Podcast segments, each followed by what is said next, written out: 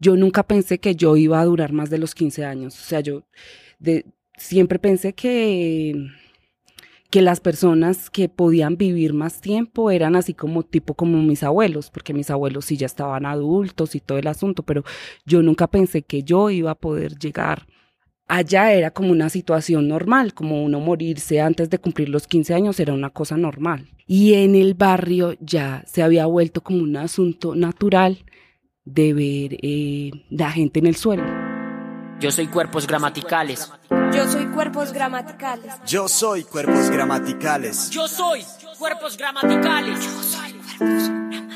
Somos el reflejo de las sombras sin luces, bóveda celeste de una noche sin luna. Solo a veces recordar la penumbra de la ausencia de retinas, de ojos llorosos. Bienvenidos a Mirlo, un podcast sobre historias de personas que transforman su entorno a través del arte y de la cultura.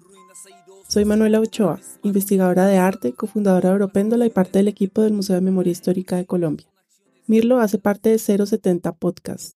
Este es nuestro tercer episodio. Muchos de ustedes nos han escrito para saber sobre Mirlo o porque quieren contar su historia. No olviden que pueden escribirnos al correo mirlopodcast.gmail.com. Repito, mirlopodcast.gmail.com. También pueden contactarnos en las redes de la revista 070. ¿Alguna vez pensaron que vivirían hasta los 15 años? ¿Que un día más después de los 15 sería suerte? Posiblemente muchos respondan que no. Pero para colombianos que han vivido en zonas de conflicto, como la Comuna 13 en Medellín, no es algo impensable. Sin embargo, la historia de la Comuna 13 no es solo un relato de enfrentamientos, de muerte y de sangre. Muchos de sus habitantes han formado redes de apoyo local para resistir a la violencia y acompañarse en medio de las tragedias.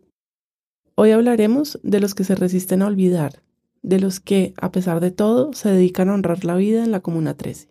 Mi nombre es Sandra Milena Álvarez. Yo nací en la ciudad de Medellín y crecí en San Javier, Vereda La Loma, Comuna 13 de Medellín. San Javier, mejor conocida como la Comuna 13, es una de las 16 comunas de la ciudad de Medellín. La ciudad tiene seis zonas que se dividen en 16 comunas y 275 barrios. Son muchas divisiones.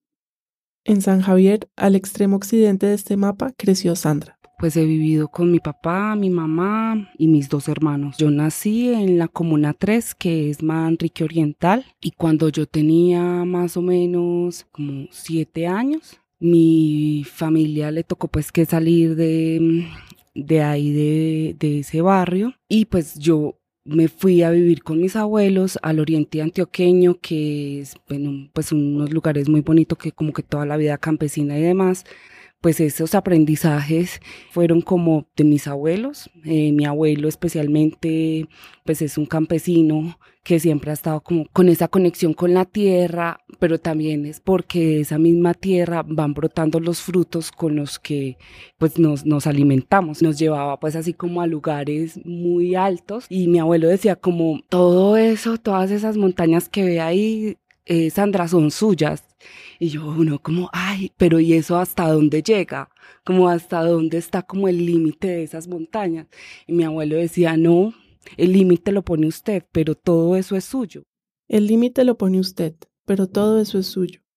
Ese fue el mundo que le dibujó el abuelo a Sandra, un mundo donde el límite lo podía trazar ella misma.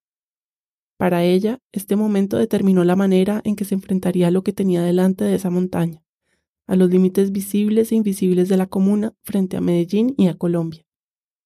No pasaron muchos años antes de que ella encontrara los primeros límites en su barrio. El día de mi primera comunión, pues iba a ser la primera fiesta que me iban a hacer a mí, pues porque nunca había posibilidad, yo, pues a mí no me celebraron en los 15 años, no me pero siempre mi mamá hacía cualquier postrecito y era como lo que, pero me iban a hacer la gran fiesta de la primera comunión. Y el día de mi primera comunión, a mi mamá me dio el vestido de ella, de, de su de su matrimonio. Imagínense, es que yo era muy grande. yo era muy grande, yo tenía 13 años y yo era muy grande. Y entonces me servía el, vestido de matrimonio de mi mamá y mi hermano, que es el que me lleva dos años, él también era el mismo día de la primera comunión. Pero entonces resulta que ese día de la primera comunión, pues mm, a mí me mataron mi mejor amigo. Y pues era como un asunto muy extraño porque era como, bueno, era mi celebración, pero ya no iba a ser celebración, pues porque ya no, pues ya era como, obviamente había mucha tristeza en el barrio y siempre respetábamos como eso. Pero igual ya habían cocinado, vino mi madrina y cocinó, y la gente del barrio cocinó y todo, y todo, y todo. Y nosotros nos fuimos con toda esa comida y yo así vestida, que parecía de novia, con mi hermano, así tonto. Nos fuimos para allá para el funeral y estuvimos allá como acompañando a la familia, pero mi, celebración, mi única celebración que ha sido esa como de un día especial para mí, pues se convirtió como en una especie también de compartir con otras familias que tenía otro, otra, como otro ritual.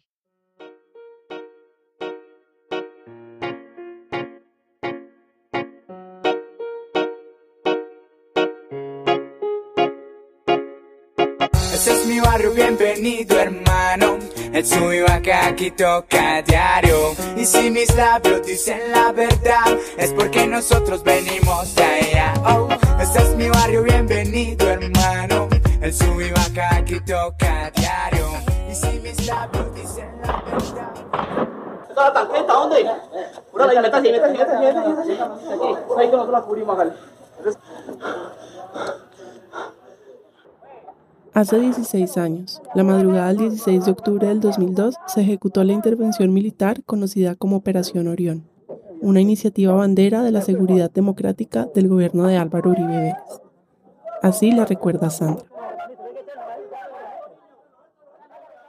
En el 2002, el 16 de octubre del 2002, ese día nosotros no nos levantamos. Y ese no amanecer, porque nunca vimos el sol, fueron como cuatro días que no pudimos ver el sol, estuvimos bajo la tierra como atrincherados y era como la tierra la que nos protegía de ese bombardeo tan fuerte. En esos helicópteros y los radioteléfonos y las botas y el olor a plomo y el olor como a muerte, a sangre, a... Era, como nosotros los amaneceres siempre eran como de color amarillo, como escuchabas los pájaros, pero ese día no pudimos ver ni el amanecer y no sabíamos qué era lo que estaba sucediendo afuera, lo que sentíamos eran unos helicópteros que nos sobrevolaban. Tú no sentías nada, tú sentías que que era tu familia la que tenías que proteger, que que yo no me perdonaba que le pasara algo a mis hermanos o le pasara algo a mi mamá, a mi papá y yo siempre me tiraba encima de ellos, como yo decía como a mí, es a mí la que me, si algo pasa aquí, tiene que ser a mí, no a ellos, yo me muero, yo no soy capaz. Yo creo que yo no sería capaz que le pasara algo a mi familia, no, no, no, yo creo que es como lo que no, nunca pudiera como perdonarme eso. Alrededor de mil hombres del ejército, comandados por el general Mario Montoya, en conjunto con el DAS, las Fuerzas Especiales de la Policía Nacional y la Fiscalía, entraron por tierra y aire.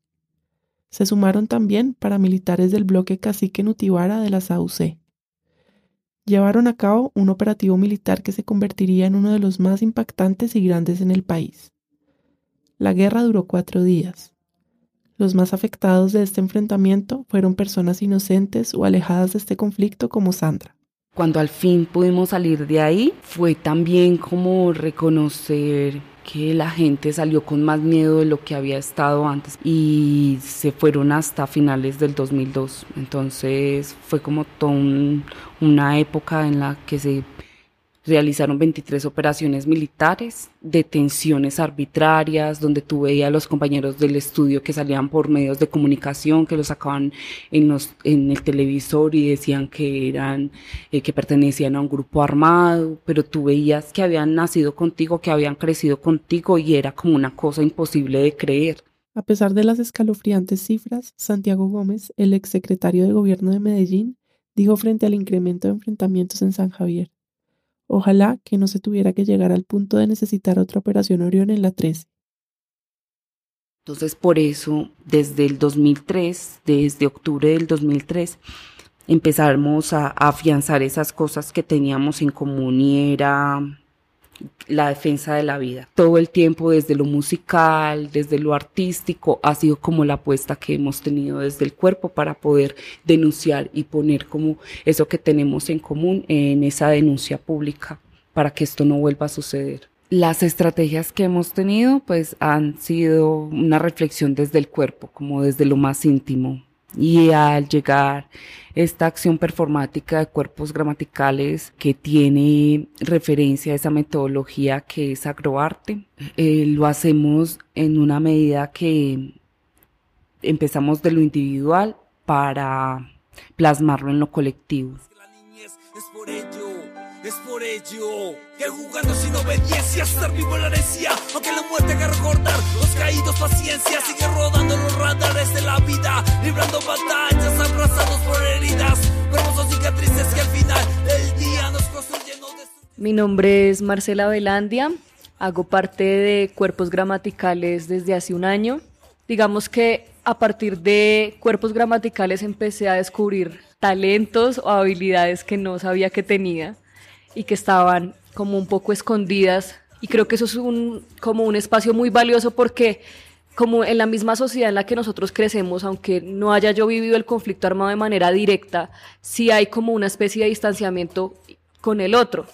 Entonces lo que logramos aquí es como poder reconocer que el otro también tiene una historia de vida, unas memorias que se evocan, unas marcas del conflicto que sí están en los cuerpos y que estas acciones que nosotros hacemos cada viernes están orientadas es precisamente como a reconocer esa humanidad que no que no la que la hemos perdido, pienso yo, en estos años del conflicto armado. de todo va creciendo con amor, no soñamos con matar al que nuestra gente mató, pues buscamos la verdad estando lejos del esta inspiración no es posible si yo sola me pongo, pues como lo que alienta este trabajo es que efectivamente muchas personas de muchos lugares se han visto identificadas a partir de sus vivencias personales. Sandra se prepara para realizar cuerpos gramaticales, un performance que surgió para conmemorar a los desaparecidos de la Comuna 13 y que poco a poco se ha convertido en una acción colectiva para encontrarse y recordar junto a quienes han sufrido el conflicto armado en Colombia.